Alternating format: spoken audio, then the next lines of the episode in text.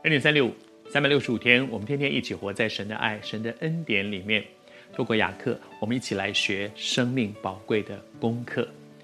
这两天呢，跟你分享说，我们的人生总有高山低谷，而在最深的低谷里面的时候，成为一个属乎神的儿女，你可以有一个很深的把握，你就知道主的恩典够用。他不会把你丢出去去面对风雨，却不理你。他的恩典够用，而。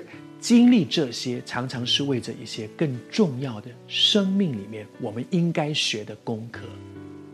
我在说，人生都有很多的难处，在遇到难处的时候，你要有一个把握，神一定会带我走出来的。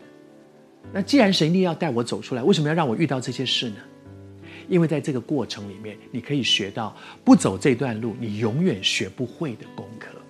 好像雅各在他的人生当中，在那些困境里面，他一再的学一个他生命里面很宝贵的功课，就是从雅各到以色列，从靠自己抓抓抓，到懂得抓住神，做神的儿女。做神的儿女是他一生里面最宝贝的祝福。转过来，不要再靠自己抓了，抓住神，让神成为你生命里面的丰盛的恩典。然后神宣告雅各。神对雅各再一次宣告说：“他说我是全能的神，你要生养众多，而且将来有一族，而且有多国的民从你而生，又有君王从你而出。”神带雅各去面对说：“我让你遇到这些事，因为我对你的生命有一个命定。”那个事情远大过说哦，我怎么样？为什么我是老二？为什么我我哥哥他就是有双倍的？为什么神说你不要在这些小事情上面去去争来争去？哎呀，哎呀，我我我我明明是喜欢这，我舅舅就是骗我，那么让我娶错了老婆。哎呀，这些事情在你的人生都会过去的，都会过去的。那个羊肥一点瘦一点，十他十次他改我的工价，那些都是人生的小事。如果人生有大事。如果没有人生，没有大事，这些小事都变成大事，都是你过不去的事。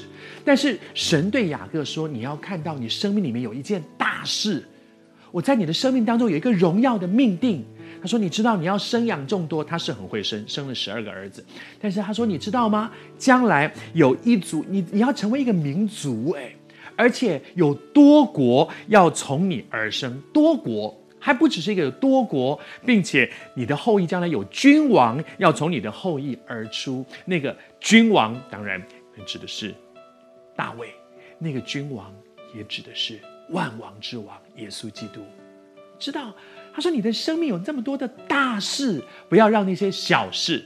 你也正在遇到遇到一些你生命里面过不去的事嘛？你就很生气，你那个同事非常生气，你的媳妇非常生气，你跟你的那一个一个最好的朋友最近闹翻。这些在你的人生是小事，你要看见神对你生命的那个大事。而这些大事，神一开始就宣告说：我是全能的神，他会做成。”他要在你的生命当中做成他命定的大事，愿上帝祝福你，因为看到大事，许多过不去的小事就过去了。